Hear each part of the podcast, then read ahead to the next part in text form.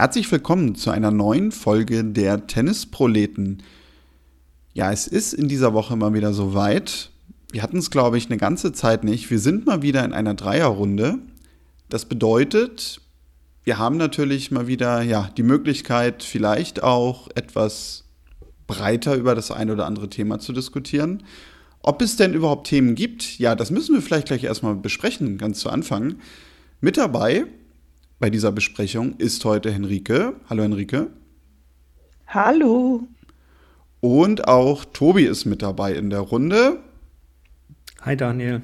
Hi Henrike. Ja, und ich habe es gerade schon gesagt, ihr zwei. Ähm, es ist eine Woche gewesen, ATP in Basel und Wien. Traditionell diese Woche immer so Ende Oktober mit den beiden großen Turnieren, 500er. Dann gab es in dieser Woche die Elite Trophy der WTA in Shuhai, die nach vier Jahren wieder zurückgekehrt ist. Vielleicht mal vorweg, also von dieser Elite Trophy, finde ich, hat man sehr, sehr wenig mitbekommen. Was eigentlich die Auffälligkeit war für mich in Wien und Basel, die haben irgendwie alle sehr entspannt und sehr ruhig Tennis gespielt und uns sehr, sehr wenig Geschichten geliefert, Henrike. Ja, würde ich dir bei beidem so zustimmen. Also Zhuhai, da habe ich nur so mal hier und da einen Post gesehen, ähm, irgendwie, weiß ich nicht, über Ergebnisse. Ähm, aber so richtig verfolgt habe ich das nicht, was auch ein bisschen an privaten Gründen lag, dass ich anders meine Aufmerksamkeit auf andere Dinge richten musste. Und ja, Wien und Basel waren ja ähm, fast lehrbuchmäßig. Ähm, also ich glaube, wenn wir da eine Tipprunde draufgelegt hätten, wären alle ins Finale gekommen. Das könnte gut sein. Da hast du recht, vielleicht mit einer Ausnahme, auf die wir vielleicht gleich noch zu sprechen kommen, dass Basel scheinbar dann doch ein, ein, ein, ein gutes Pflaster und auch ein Pflaster zum Hallen für Felix Auger-Aliassime ist, der nämlich dort jetzt heute im Finale steht.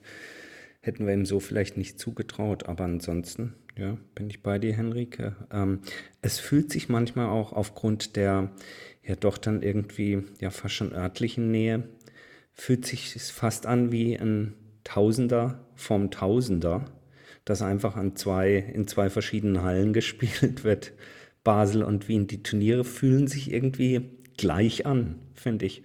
Wobei ich da wahrscheinlich sowohl dem österreichischen Austragungsort als auch dem Schweizer Austragungsort Unrecht tue, aber Daniel, weißt du, was ich meine und würdest wahrscheinlich auch Veto sagen, da du ja früher häufig nach Basel gefahren bist und sagst, das ist ganz anders. Ja, wahrscheinlich haben sämtliche Zuhörerinnen und Zuhörer aus Österreich und der Schweiz jetzt abgestellt. Von daher, mhm. vielleicht sollen wir dazu auch gar nichts mehr sagen. Ist jetzt eh egal. Aber nein, ich, ich weiß, was du meinst. Also, weil diese beiden Turniere ja auch einfach schon lange Zeit äh, in derselben Woche so kombiniert sind als 500er weil natürlich diese Kombination dafür sorgt, dass du eigentlich ja die komplette Elite spielen siehst in dieser Woche und das ja sogar selbst TV-mäßig auch so umgesetzt wird. Also Sky macht es ja so zum Beispiel, dass es äh, dann immer ganz gerne eine Konferenz gibt, also dass man halt jeweils immer das beste Match vom jeweiligen Standort dann zeigt und sich da eins aussucht. Auch das verstärkt natürlich noch mal so ein bisschen diese Wahrnehmung, dass es ja eigentlich ein Turnier ist so ein bisschen. Und von daher würde ich da schon mitgehen, wobei natürlich beide Turniere schon irgendwie so ihren, ihren eigenen Charme haben. Also aus Basel kenne ich das, in Wien war ich nie, wird sich wahrscheinlich hoffentlich immer noch mal ändern.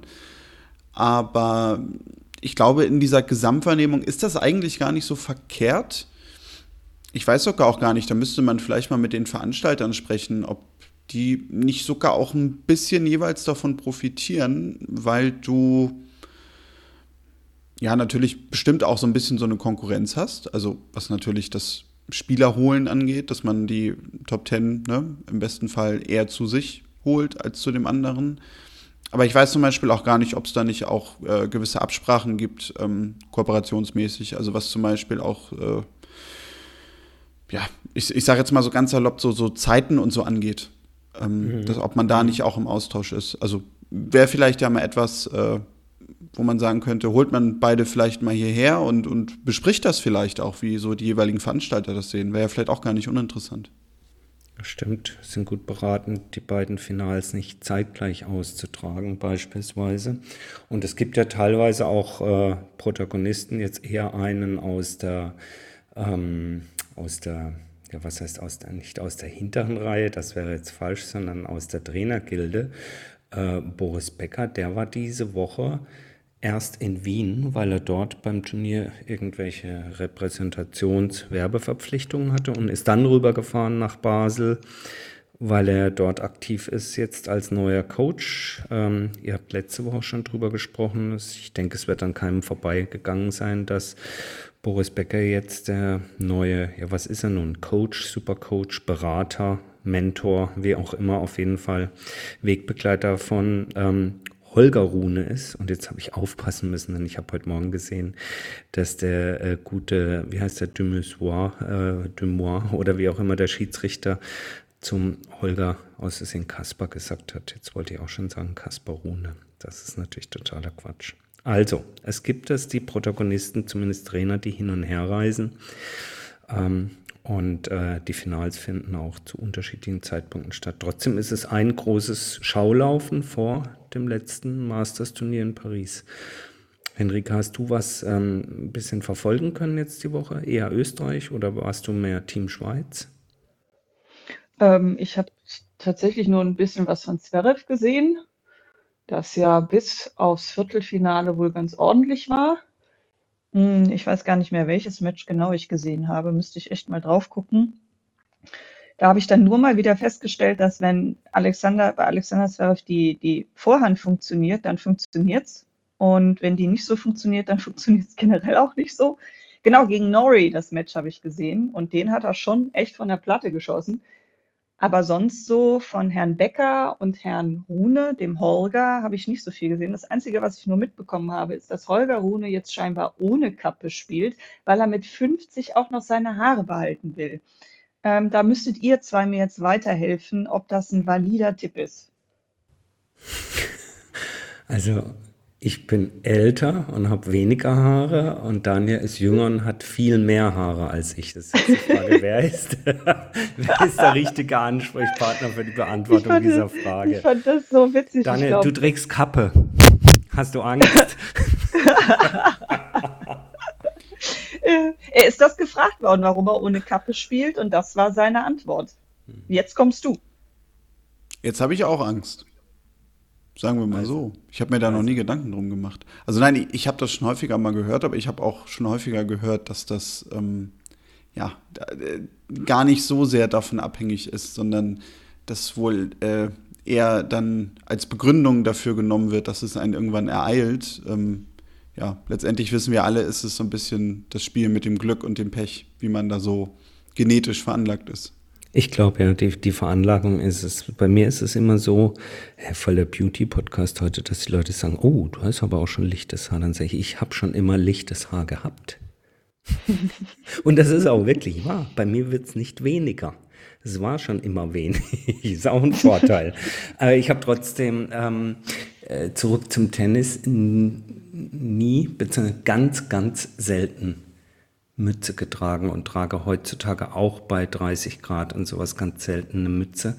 Ähm, so eine, so eine Basecap beim Tennis. Mich stört das eher. Also, aber ich glaube auch, das ist halt individuelle Vorlieben. Äh, mich, mich irritiert das, so ein Ding da auf dem Kopf zu haben, während ich renne.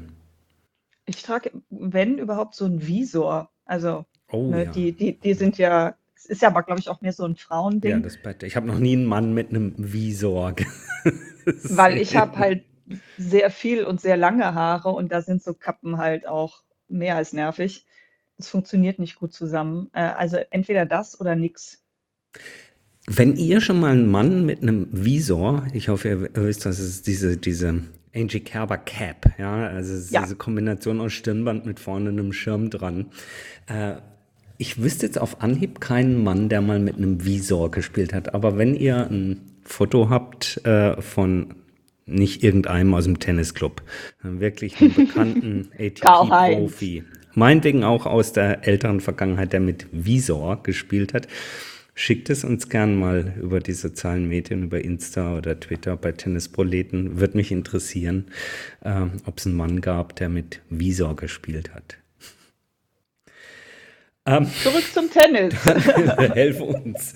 Raus aus dem Beauty-Podcast, rein in die Tenniswelt zurück. Äh, Becker, äh, Rune, äh, haben wir gesagt, Daniel, ihr hattet letzte Woche schon drüber, drüber gesprochen. Erste Erfolge sind sichtbar. Äh, Rune kann also wieder gewinnen. Ähm, ist das gleich das Wirken von Becker?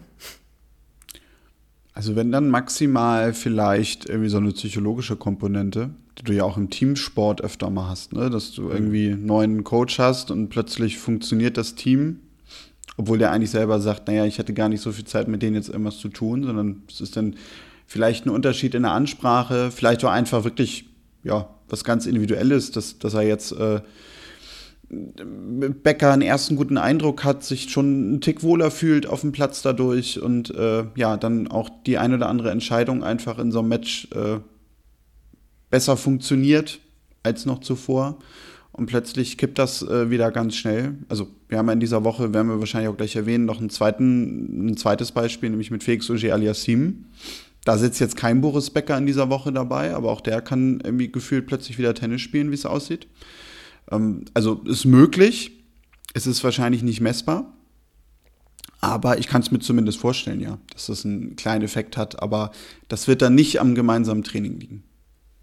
Das denke ich auch nicht. Aber ich, ähm, als ich euren Podcast letzte Woche hörte, habt ihr ja schon drüber auch gesprochen. Ähm, habe ich auch gedacht, also der, ein, ein, Bäcker wird jetzt nicht hingehen und wird sagen, du, also da bei deiner Rückhand, da machen wir jetzt mal Techniktraining und stellen die mal um. Aber ich glaube, der Fakt, dass ähm, ein Boris Becker, auch wenn er inzwischen natürlich viel, viel älter ist ähm, und sich gewisse Umstände heutzutage auch, auch ähm, geändert haben, dass er einfach wahrscheinlich wie fast kein zweiter nachvollziehen kann, was in einem, in einem jungen Spieler im Kopf vorgeht und zwar nicht nur auf dem Tennisplatz, sondern das Leben drumherum, dass das vielleicht sogar kein anderer besser verstehen kann als Boris Becker und deswegen ihm da, ja, du sagst es, eine, eine, eine mentale, eine psychologische Stütze sein kann, ähm, wie äh, nicht nur auf dem Platz, sondern eben auch abseits des Platzes, ähm, wie er sich da verhalten kann, verhalten sollte, aber auch mal verhalten darf um am Ende dann schon auch wieder Leistung abzurufen. Also ich glaube, so ein Thema, es, ging, es, es, klingt jetzt wahnsinnig nach Gossip, aber es ging ja dann auch durch die sozialen Medien, dass er da jetzt eine Freundin hat und, und, und. Ähm, ja, meine Güte, es sind äh, junge Menschen, ist ganz normal, gehst Partnerschaften ein, aber es ist dann eben doch nicht so normal in so einem Profisportlerleben. Und ich glaube, Boris hat das, oder was es glaubt, das ist ja überall nachzuhören, nachzulesen, äh, zigfach berichtet, hat das ja selber auch alles durchleben müssen. Und in so einer Situation kann natürlich so jemand wie Becker einen Rune schon auch eine, eine, eine Stabilität wieder reinbringen, die er jetzt über die letzten Monate vielleicht nicht gehabt hat. Ja, richtig, genau. Das ist der Punkt.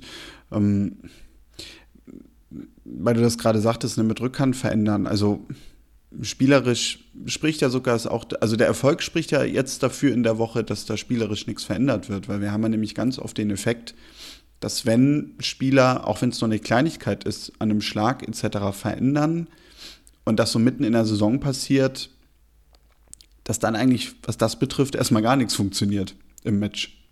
Eben, weil diese Komponente dafür sorgt, dass natürlich man ganz anders an den Schlag herangeht und ähm, ja, sich dadurch dann aber schon so viel verändert, weil man natürlich ganz bewusst diese Veränderung dann einbringen will, ähm, ja, dass es dann erstmal nicht funktioniert, sondern das eine Zeit benötigt. Ähm, ich denke mal, also wenn da irgendwas verändert werden sollte, dass man da dann eher jetzt mit Abschluss der Saison in der Vorbereitung dran arbeitet. Hm. Ja, ich, also ich überlege gerade über Beispiele so aus der jüngeren Vergangenheit und mir fallen an und für sich immer nur zwei Arten der, der, der Veränderung im Schlag oder bei einer Technik ein. Das eine ist eben, äh, sagen wir mal, verletzungsbedingt möchte ich es jetzt mal bezeichnen. Wir erinnern uns, dass Novak Djokovic irgendwann seine Aufschlagbewegung und wie er ausholt verändert hat, um sein Ellbogengelenk zu schonen. Ich kann mich aber auch erinnern, und das ist, also es ist bestimmt, das muss so 2016 gewesen sein ungefähr. Äh, es war aber eben auch bedingt durch, äh, ja, durch äh, erhöhte Beschwerden und er hat das aber dann auch, meine ich, in einer Zeit gemacht, die eben eher zwischen der Saison war und er kam dann wieder ähm, und sie war eben leicht adjustiert. Das ist so die eine Art von, von vielleicht ähm, signifikanter Veränderung, so von jetzt auf gleich in Anführungsstrichen, auch wenn es in der Saisonpause ist. Und dann finde ich, sieht man eher so Entwicklungen, die, die sich eher so nach und nach ergeben, die, die aber dann vielleicht auch na, vielleicht gar nicht unbedingt Technik, sondern eher dem, dem, dem jeweiligen Alter des Spielers äh, geschuldet sind. Man kann sich erinnern, dass ähm, Federer und Nadal, je älter sie wurden, versucht haben, die Ballwechsel kürzer zu halten, tendenziell kürzer zu halten. Das sind natürlich auch, ähm, finde ich schon auf der einen Seite radikale Veränderungen im Spiel, aber die haben eher so, so graduell stattgefunden, also Schritt für Schritt. Und äh, deswegen habe ich auch nicht verstanden, aber ich bin kein Tenniscoach, wieso man jetzt beim Spieler, der noch nicht mal 20 ist, ähm, da, da am Aufschlag was verändert. Aber ich glaube, Henrike, du hast ja schon mal gesagt, dass das, ähm, dass, äh, ich weiß nicht mehr genau, wie du das beschrieben hattest, aber ähm, kannst du dich noch daran erinnern? Ich weiß gerade nicht genau, worauf du hinaus willst. Ähm, ja, also ich meine, gerade Top-Tennisspielerinnen und Spieler, die spielen ja seit sie, weiß ich nicht, vier sind oder so. Und da frisst sich so eine Bewegung natürlich irgendwann ein. Mhm. Und die wieder rauszukriegen aus deinem Muskelgedächtnis, weil jeder von uns, der der die Tennis spielt, weiß ja, dass bestimmte Dinge irgendwann zu einem Automatismus werden. Du musst nicht mehr drüber nachdenken, wie du dich zur Vorhand stellst ähm, und all diese Dinge. Das geht auch gar nicht. Dafür ist ja auch Tennis viel zu schnell. Also ich habe mhm. zum Beispiel in den letzten fünf Wochen häufiger Tischtennis gespielt und da musste ich die ersten paar Mal an der Platte auch echt ähm, mich ein bisschen umstellen, weil die Ausholbewegung eine völlig andere ist. Ne? Du kannst natürlich nicht so vollen Schwung da auf so eine Platte dich zu bewegen, weil dann fliegt der, der Tischtennisball ins Nirgendwo. Ähm, und das geht zwar ganz gut, wenn du irgendwann mal kapiert hast, was du machen musst, aber das ist ja jetzt nichts, ähm, oder da ist es mir schon aufgefallen, wie sehr das doch bei mir eingefressen ist, weil dann auch einer meinte, der öfter mal Tischtennis gespielt gespielt oder das auch mal so vereinsmäßig gemacht hat, der meinte, ich habe sofort gesehen, dass du Tennis spielst, ähm, aufgrund der Bewegung. Und mir war das gar nicht bewusst, weil ich saß da und dachte, oh Gott, du kriegst ja irgendwie nichts hin. Ähm, und das wird das halt sein, ne? wenn du da jemanden mit 18, 19, 20 betreust, der ist oder die ist natürlich noch jung, aber eben in Tennisjahren auch schon alt. Ne? Die machen das schon sehr, sehr lange. Und wir haben ja bei Holger Rune gesehen, zumindest mal aus deren Behauptung, was passiert, wenn man an einer ähm, gewohnten Bewegung rumfummelt, weil der hat ja durch die Umstellung beim Aufschlag Probleme bekommen, während zum Beispiel eine Angelique Kerber, die meine ich hatte mit Wim Fizet vor Wimbledon ihre Aufschlagbewegung ein bisschen umgestellt, hatte kürzer aufgeworfen und ich glaube auch ein bisschen anders das Bein rangezogen und da hat es dann funktioniert. Das ist wahrscheinlich auch so ein bisschen Trial and Error. Aber die Gefahr ist natürlich, dass ähm, eine Bewegungsumstellung dir zumindest mal am Anfang Probleme machen kann. Und durch die hohe Belastung ist das im Tennis natürlich äh, eine Gefahr, dass sich das dann schnell zu einer handfesten Verletzung ähm, ausweitet. Ich meine, das ist ja auch das Argument, was bei den Bällen rangezogen wird, dass das ständige Wechseln der Bälle und die ständige Veränderung quasi in der in dem Gefühl oder in der Reaktion, wenn der Ball den Schläger trifft, zu mehr Verletzungen führt. Ne? Das mhm. ist ja auch das, was Spielerinnen und Spieler gerne als, als Begründung anführen. Ähm, es klingt logisch, ob das jetzt letzten Endes so ist, weiß ich nicht, aber ich würde euch zustimmen. Ich glaube, Boris Becker ist da jetzt wirklich mehr so der Mentor, der eher den, hilft, den, das Ganze drumherum zu organisieren und vielleicht hier und da noch mal ein paar Tipps gibt. Aber ich glaube nicht, dass er jetzt ansetzen wird, ähm, aus Holger Rune einen anderen technischen Spieler zu machen. Hm. Ich Angelique glaube, Kerber? ja. Mach Angelique Kerber. Angelique Kerber oder Yannick Sinner? Das ist beides das Gleiche, oder? Hm, würde ich nicht sagen. Der eine spielt aktiv und das nicht unerfolgreich. Die andere hat drei Grand Slams gewonnen. Er noch nicht. Lutscher, Aber oder? dieses Jahr hat sie nichts gewonnen, könnte ich auch sagen. Dann machen wir erst kurz, kurz Yannick Sinner und dann wollte ich noch was zu Angie Gerber sagen. Okay, ähm, ja, Yannick Sinner, ähm, wir haben jetzt in letzter Zeit schon, ich glaube, nicht nur einmal eine Zuschrift bekommen. Leute, warum redet ihr eigentlich nie über Yannick Sinner? Da sind wir mal so ein bisschen in uns gegangen und haben festgestellt, ja, das ist gar nicht so abwegig. Das haben wir in letzter Zeit wirklich seltener gemacht. Warum wissen wir eigentlich selber nicht? Ähm, wahrscheinlich waren wir einfach ja, zu verkopft, um irgendwie drauf zu kommen. Haben es, wie gesagt, selber eigentlich auch gar nicht so wirklich wahrgenommen. Wahrscheinlich, weil auch die jeweilige Woche, wie auch immer, dann uns doch auf irgendein anderes Thema gelenkt hat. Yannick Sinner hat ja jetzt wirklich eine durchaus erfolgreiche Woche gespielt, steht jetzt äh, auch wiederum im Finale in dieser Woche. Und das hat uns dazu verleiten lassen, dass wir mal gesagt haben, Mensch, wir wollen mal gucken, vielleicht schon in der kommenden Woche, vielleicht auch in der Woche drauf, dass wir mal eine Folge machen, ja, wo wir schwerpunktmäßig wirklich uns mit Yannick Sinner auseinandersetzen mit dem Saisonverlauf, natürlich auch mit ihm als Person, was er spielerisch so mit sich bringt. Also ich bin jetzt davon entfernt zu sagen, das wird ein Special, weil wahrscheinlich, ja, reden wir dann doch wieder über andere Themen auch drumherum. Aber nur das mal vorweg für alle Yannick Sinner-Fans. Also da werden wir uns äh, in der nächsten Zeit mal intensiver mit beschäftigen. Und ja, das hat ja auch durchaus seinen Sinn, denn Henrike, da haben wir gerade jetzt im Vorgespräch schon drüber gesprochen, ähm, es ist nicht nur so, dass er in Wien im Finale steht gegen Daniel Medvedev, sondern dass gerade die beiden äh, dieses Jahr irgendwie auch eine ganz interessante Geschichte gemeinsam haben. Ja, die treffen in diesem Jahr zum vierten Mal aufeinander, zum vierten Mal in einem Finale. Und äh, bis jetzt steht es titelmäßig 2-1 für Medvedev.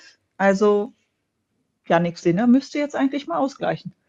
Aber es ist schon krass. Und also ich glaube, es waren alles Hartplatzfinals, ne? Mhm. Ja, Rotterdam, Miami, Peking und jetzt, was sind da? Wien. Äh, ja, nicht so schlecht. Und wenn ich das richtig erinnere, dann sind die Finals auch alle ziemlich unterhaltsam gewesen. Aber ich meine, äh, Daniel Medvedev und äh, Yannick Sinner sind ja auch spielerisch eine gute Kombination. Ne? Also die haben beide ordentlich Power. Ähm, bewegen sich beide exzellent wirklich äh, auf dem Platz und ähm, können halt äh, sich gegenseitig oder aus sich gegenseitig, sagt man das so, das Beste rausholen. Also ich glaube, das Finale, ähm, wir wissen es ja jetzt noch nicht, aber ich gehe jetzt mal davon aus, dass es nicht ganz so schlecht werden wird. Es sind ja auch zwei, auf die wir neben unserem Yannick Sinner Special sicherlich auch im, im Jahresrückblick nochmal zu sprechen kommen, denn ähm, äh, Medvedev schwächelte ja so im Verlaufe der letzten Saison etwas und wo man dann in die Saison reingegangen ist, hat man sich ja schon gefragt, ja, ja bringt er es jetzt nochmal? Und er spielt ja wirklich eine starke Saison, inklusive äh, des Fakts, dass er äh, ein Sandplatzturnier in Rom gewonnen hat, wenn ich mich recht erinnere, also auf dem von ihm gar nicht geliebten Belag. Ähm, wirklich eine, eine wahnsinnig, nicht nur solide, sondern gute bis sehr gute Saison.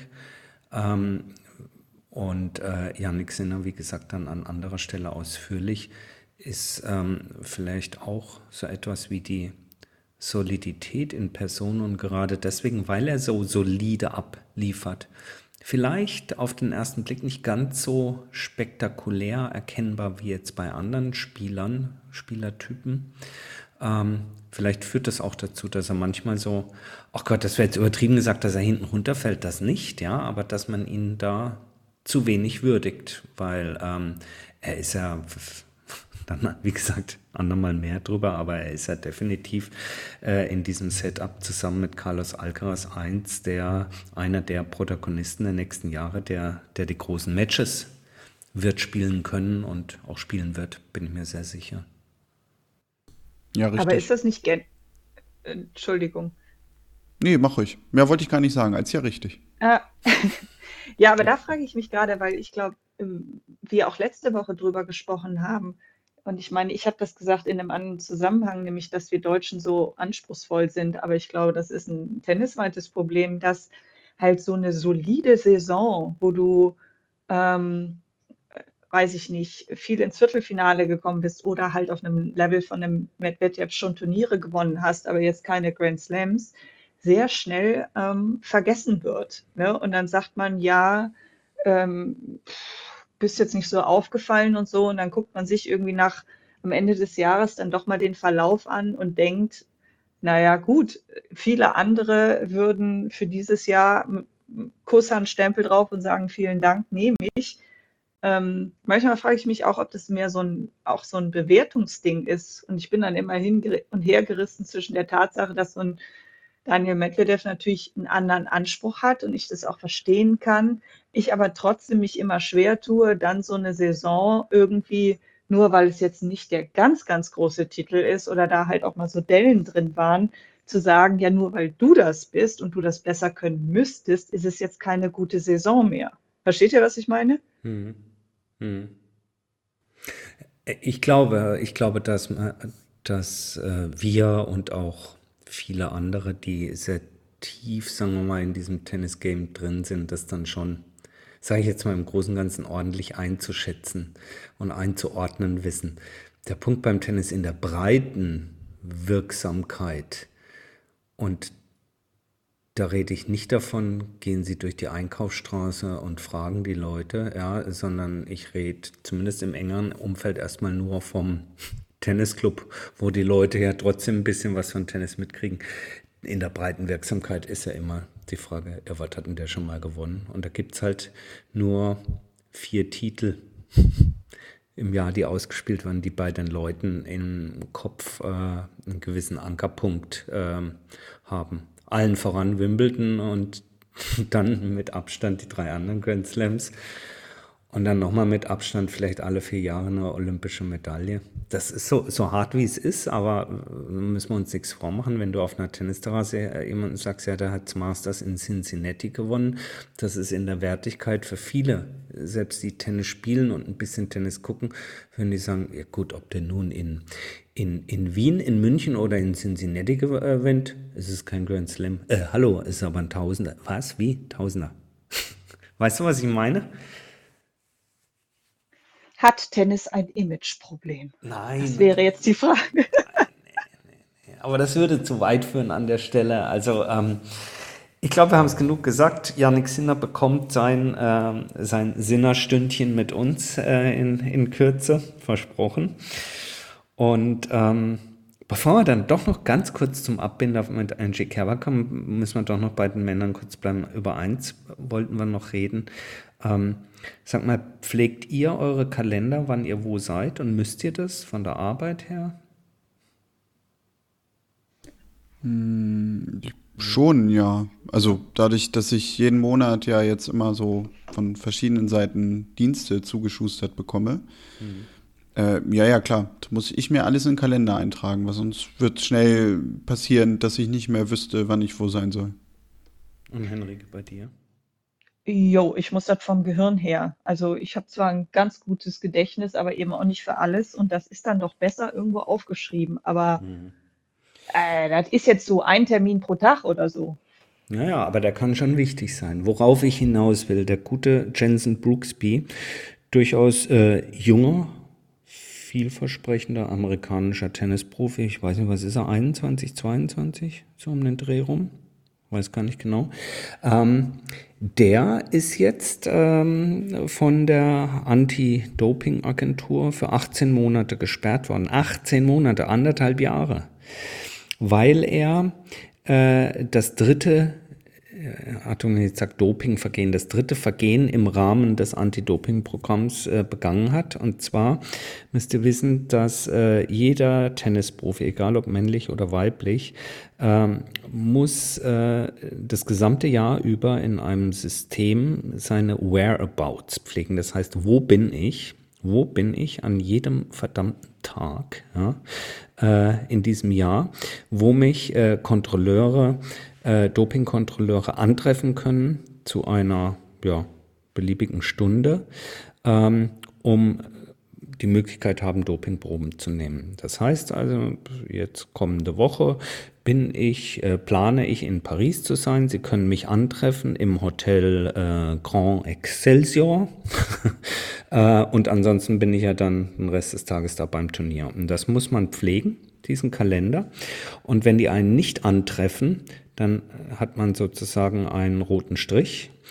Und äh, wenn das innerhalb von zwölf Monaten dreimal passiert, beim dritten Mal äh, wird man gesperrt, weil es eben eine, ein Bruch der Doping- oder der Anti-Doping-Regeln ist. Und der gute Jensen Brooksby hat es geschafft, eben innerhalb von zwölf Monaten dreimal dagegen zu verstoßen.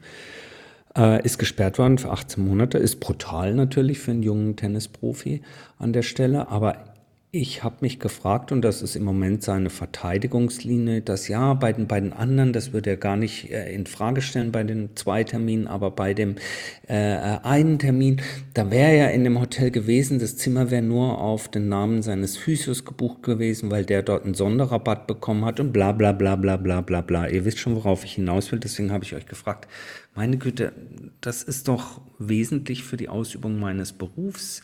Und wenn ich doch weiß, dass beim dritten Mal scharf geschossen wird, dann kann ich doch nicht so naiv sein und das so vernachlässigen. Oder haltet ihr die Regel für Quatsch? Hm. Also hm. irgendwie musst du ja eine Struktur schaffen, dass du den Sport kontrolliert bekommst. Und es gibt ja immer wieder, also auch aus verschiedenen Sportarten, Sportlerinnen und Sportler, die sagen, ähm, im Grunde äh, fühle ich mich individuell, also die Person, die das denn sagt, oder auch andere, die es vielleicht nicht öffentlich aussprechen, äh, eigentlich wie eine gläserne Person, weil es eine Instanz gibt, die im Grunde ja immer über mich Bescheid weiß. Die immer weiß, äh, wann und wo ich bin. Ähm, das klingt, wenn man das so aufrollt, ja, ich will jetzt nicht sagen bedrohlich, aber schon irgendwie natürlich problematisch, weil ne, es gibt ja überall immer diese Diskussionen mit, ne, wenn jemand Macht hat und diese Macht kann ja ausgenutzt werden und theoretisch, man weiß es ja nicht, kann es ja auch sein, dass irgendwie andere sich diese Informationen mal für irgendwas äh, zuführen, was auch immer.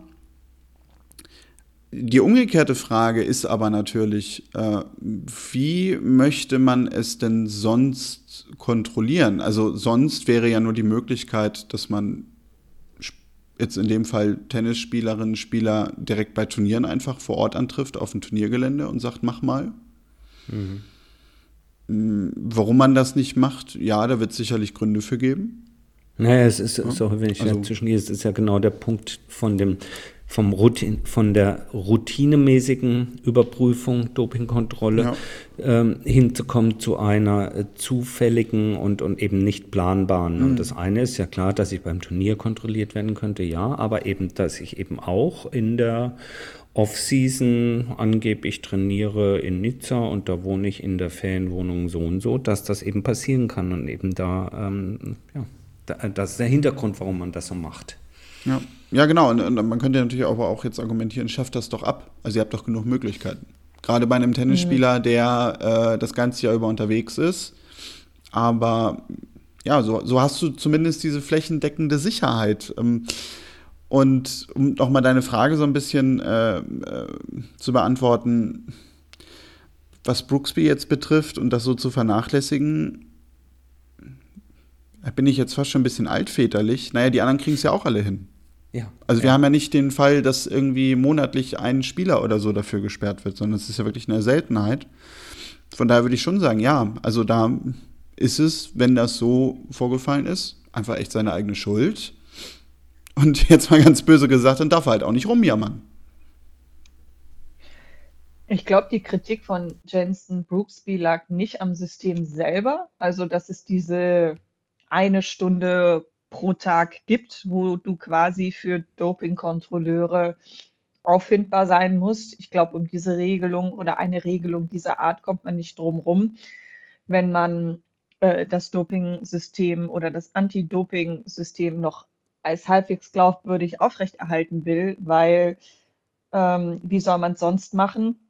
Sondern ich glaube, bei Jensen Brooksby äh, war die Kritik eher, dass er gesagt hat, er war ja da und dass sich quasi der Kontrolleur ähm, überhaupt nicht darum bemüht hat, ähm, einmal im Hotelzimmer anzurufen und zu fragen, ob er dort anzutreffen ist. Weil es ist ja jetzt nicht so, dass die Dopingkontrolleure einfach in so ein Hotel reinlatschen können, äh, dann hoch aufs Zimmer gehen und da reingehen und sagen, ja, jetzt mach mal, sondern die müssen natürlich schon, gehe ich mal an, unten sich, wie Hotelgäste das so machen oder wie Gäste von Hotelgästen das so machen, sich einmal anmelden und dann wird da oben angerufen oder die rufen dann beim Spieler oder der Spielerin auf dem Handy an und ich glaube, das war die Kritik, dass er sagt, ich war da. Es war jetzt leider das Problem, dass das Hotel, obwohl ich denen das gesagt hatte, irgendwie meinen Namen nicht äh, mit am Zimmer eingetragen hat. Ob das jetzt stimmt oder nicht, weiß ich jetzt nicht.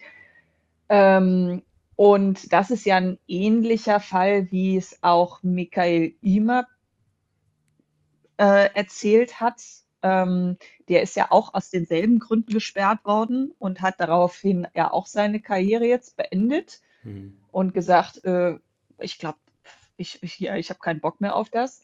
Der hat ja einen ähnlichen Fall berichtet, dass er sagt, er war da ähm, und ich glaube, bei dem war das so, weil bei ihm das Turnier ähm, nicht, äh, er ist, glaube ich, vom Turnier auf ein Hotelzimmer gebucht worden und die waren erst in einem anderen Hotel ähm, und das war irgendwie nicht mitgeteilt worden. Und dann stand der Dopingkontrolleur irgendwie am falschen Hotel und hat sich dann nicht bei ihm gemeldet oder irgend sowas war das. Also, wo, wo es schien so ein Organisationsproblem zu sein. Ähm, wo man sich natürlich fragen kann, ist das dann noch fair? Weil ich bin grundsätzlich bei euch und sage, ja, ähm, wenn du Profisportler werden willst und Doping ist ein massives Problem, ich glaube, darüber brauchen wir nicht diskutieren, ähm, dann musst du dich dem stellen. Also wenn du dich halbwegs integer ähm, halten möchtest, dann ist das so und das gilt zu akzeptieren.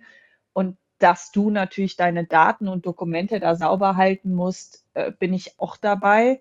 Die Frage ist nur, kann man es nicht bei solchen Dingen irgendwie hinbekommen, das System noch ein bisschen sicherer zu machen, dass halt solche Problematiken irgendwie nicht mehr auftreten. Ich kenne mich damit überhaupt nicht aus. Ne? Ja. Also das ist halt so die Sache. Oder sagt man ja, gut, lieber Spieler oder liebe Spielerin, wenn du es in dieser einen Stunde nicht schaffst, dein Handy auf laut zu stellen, dass ich dich anrufen kann, dann ist es dein Problem. Ich meine, wobei bei Michael Imer, wenn ich mich jetzt noch recht erinnere, ist das so, dass ihn irgendwie der Dopingkontrolleur erst ganz kurz vor Auslaufen dieses Fensters, dieses Stundenfensters angerufen hat.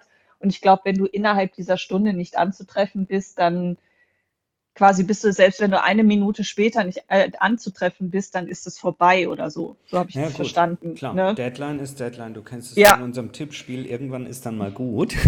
Ja, äh, ich finde das halt schwierig, so eine Sache, weil einerseits, wie gesagt, ich bin da voll bei euch. Grundsätzlich muss das ein Profi hinbekommen. Das ist halt Teil seines Jobs. Andererseits ist, wenn sowas wirklich gehäuft auftritt, kann man vielleicht ja trotzdem noch mal schauen, ob man das System noch ein bisschen optimieren kann zur Fairness aller. Ich bin da, bin da grundsätzlich bei dir, denn auch bei Brooksby war es so, worüber er sich aufregt, ist, dass der eben erst, ich glaube, zehn oder fünf Minuten vor Ende dieser Stunde bei ihm auf dem Handy angerufen hatte. Nichtsdestotrotz, sein Handy war lautlos und er hat es nicht gehört. Ja? Also könnte man auch sagen, da hätte es auch nichts gebracht, wenn er äh, 50 Minuten früher angerufen hätte. Äh, das ist halt nun mal so. Und komischerweise muss man irgendwie naja, äh, du sagst, das System noch, noch, noch wasserdichter machen. Man kann sicherlich die Kontrolleure anweisen zu sagen, hey, wenn ihr den nicht äh, direkt antrefft und so, dann ruft bitte äh, sofort an und wartet nicht bis zum Ende der Stunde. Trotzdem das System als solches ähm, ist nicht von den Kontrolleuren umgangen worden und die Sicherheitsmechanismen, sondern vom Spieler selber. Äh, denn die ATP. Da bin ich auch bei dir. Äh, die ATP hätte ihn ganz normal oder hat ihn ganz normal auf dieses Hotel gebucht unter seinem Namen, weil das das Spielerhotel war. Also es wird ja schon ziemlich viel drumherum auch äh, den Leuten abgenommen. Nur um ein paar Euro zu sparen, hat er das storniert und ist auf das Zimmer seines Physios gegangen, weil der dort ein Special Rebate bei diesem Hotel bekommen hat. Ähm, will sagen, es gibt im Einzelfall immer 5000 Erklärungen, warum es jetzt gerade bei mir so nicht gepasst hat oder sowas. Und da, das mag jetzt sehr hart klingen, aber da bin ich halt dann doch irgendwie so, dass ich sage, ey Leute, ihr müsst gucken, dass ihr euer Zeugs zusammen habt und das gehört halt nun mal mit dazu. Und äh, es ist ja auch nicht so, dass beim ersten Mal scharf geschossen wird und auch nicht beim zweiten Mal, sondern du musst das schon dreimal in einem Jahr schaffen, daneben zu liegen, äh, um dann die Konsequenzen zu spüren. Also das klingt echt jetzt brutal, aber ähm, Nee, also grundsätzlich bin ich da auch absolut bei dir. Ich bin da auch einer von Regeln sind Regeln. Nur wenn sowas gehäuft auftritt und ich meine, wir haben jetzt plus Alice Cornet, glaube ich, von jetzt drei Personen mal gehört, dass das passiert. Ich weiß mhm. natürlich nicht, wie oft das passiert einem anderen Akteuren, die das dann aber nur einmal machen und deswegen wird das nie bekannt oder ja. sowas, ne? weil du ja diese drei Regeln hast. Ich meine ja nur, dass wenn sowas wirklich öfter passiert, man dann vielleicht noch mal guckt, hm, ist das System ausgereift genug? Und man kann ja dann auch hinterher feststellen, ja, sorry, aber das ist jetzt wirklich äh, selbstverschuldetes Problem, dann gehen wir raus. Das meine ich nur damit, weil wenn wirklich sowas irgendwann immer wieder passiert und das scheinbar ein Problem darstellt, dann kann man ja mal gucken, ob man vielleicht strukturell noch etwas tun kann. Wenn dem aber nicht so ist und du feststellst, ja, das waren jetzt halt die drei dummen Nasen, denen das passiert ist, dann ist das natürlich PP persönliches Pech, ja. ganz klar. Ja. Gut, also dann haben wir es 18 Monate Sperre für ihn. ähm, jetzt haben wir gar nicht über die Damen groß gesprochen diese Woche, gell? Ja, gut. Also von der WTA Elite Trophy Kerber sagen, ja. hat man wenig mitbekommen. Genau, und du wolltest noch was zu Kerber sagen. Ich freue mich, die startet richtig durch, wollte ich nur sagen. Die hatte diese Woche, äh, also war, war ja sowas von aktiv auf äh, Social Media und hat gleich drei Teilnahmen kundgetan, nämlich äh, United Cup zusammen mit Alexander Zverev, also die neue Auflage sozusagen des Hopman Cups, wird sie dran teilnehmen. Dann Adelaide und natürlich die Australian Open. Also she's back. Ich bin gespannt. Ich freue mich tierisch. Ähm, ich habe sie vermisst. Die ja. sei der Blatt, oder? Äh, haben wir überhaupt nicht mitgerechnet, dass du sie vermisst hast. Nee. Ähm, nee, nee, nee, ganz gegen Überrascht mich sehr, ja. Mm, da fällt mir ein, Tobi, doch. wir haben immer noch äh, auf dem Plan, dass wir ihre Biografie hier mal thematisieren wollten. Stimmt, das könnten wir uns mal jetzt ins Notizbuch schreiben und dann vielleicht äh, so als Vorbesprechung zu Weihnachten, wenn ihr noch ein Buch sucht, mhm. einmal ein, einflechten. Haben wir letztes Jahr auch schon versprochen. Haben wir? Echt, ja. das ist schon ein Jahr her. Das ist ein Jahr her, ja. Ich habe ich hab nämlich mal nachgeguckt, weil ich auch dachte, das muss ja immer mal im Sommer gewesen sein. Und ich, ich habe so geguckt und geguckt und habe dann reingehört und ja, das war ähm, ungefähr genau vor einem Jahr. Oh, das ist übel. Ja. Schande. Schande. Also da, da ziehe ich mich raus. Damals hatte ich hier noch keine Verantwortung. Also. Ja, das ist gut, ja. ja. Aber also, ne, liebe Hörerinnen und Hörer, ihr wisst, also wenn das jetzt noch ein Jahr dauert, bis diese Folge zu Yannick Sinner kommt, dann liegt es an Tobi Dann bin und mir. ich schuld. Genau. Und ähm, wenn es doch nächste, übernächste Woche was werden sollte, dann habt ihr das ausschließlich Henrike zu verdanken. Ja, also ich bitte wir, drum. Wir verkommen immer mehr zum Stromberg-Podcast irgendwie. Es geht nur noch um, um Insolvenzen, Unternehmen, gepflegte Kalender, wer kommt zum Meeting und wer hat was nicht getan. Und wer hat schöneres Haar. Ja, stimmt. Ja, stimmt. Ja. Gut. Ja, ja. ja, dann sag doch den Akteuren, dass mehr passieren soll. Hm. Okay. Ja, das haben wir Ruf damit da gesagt. An. Ja, richtig. Und ja, wenn ihr vielleicht äh, ein Thema habt, wo ihr sagt, hm, also warum tut ihr denn so? Es gibt doch ganz viel, was zu besprechen ist. Und ähm, gerade das Thema oder die Themen, ähm, die solltet ihr mal mit draufnehmen. Schreibt uns gerne. kontakt.tennisproleten.de per E-Mail oder die sozialen Netzwerke Instagram, Facebook, noch Twitter, müssen wir mal gucken. Und auch Blue Sky, wo wir eventuell sogar auch bald individuelle Einladungen äh, bekommen, dass wir da eigene Profile haben, aber das müssen wir jetzt nicht hier thematisieren. Schreibt uns auf jeden Fall auf diesen Plattformen gerne und ja, empfiehlt diesen Podcast weiter, wenn er euch gefällt. Wenn nicht, schreibt es uns ebenso. Dann versuchen wir nämlich, das zu verbessern. Ja, wir hören uns in der nächsten Woche wieder. Wir arbeiten dran, dass das mit Yannick Sinner dann was wird. Und bis dahin macht's gut. Genießt die kommenden Tage Paris. Wir hören uns. Tschüss.